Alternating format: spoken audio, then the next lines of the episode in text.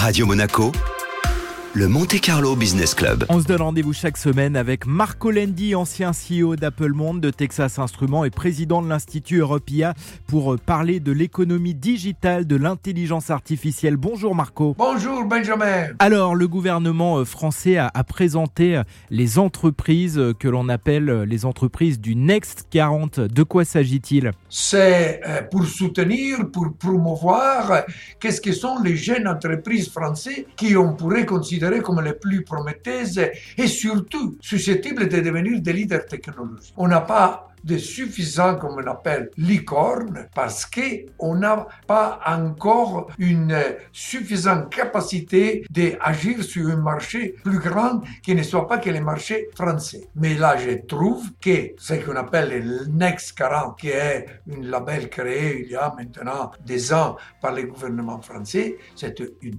excellente initiative. Quelles sont les entreprises que vous avez remarquées dans le Next 40 Les trois qui sont considérés les prochaines licornes, Content Square, Mirald, Voodoo, qui ont levé aussi des fonds considérables. Voodoo a levé 400 millions d'euros, Miracle a levé 256, Content Square 173 millions. On parle de beaucoup d'argent levé et beaucoup de quantités de valorisation parce qu'ils sont devenus des licornes. Signifie que leur valorisation en bourse, il vient de dépasser les 1 milliard d'euros. Quels sont les domaines d'intervention de ces entreprises? Les plus sont dans les secteurs euh, dans la banque, mais il y a aussi ceux qui font pour l'administration publique. Ils sont des euh, compagnies qui font euh, des recherches pour euh, le coronavirus.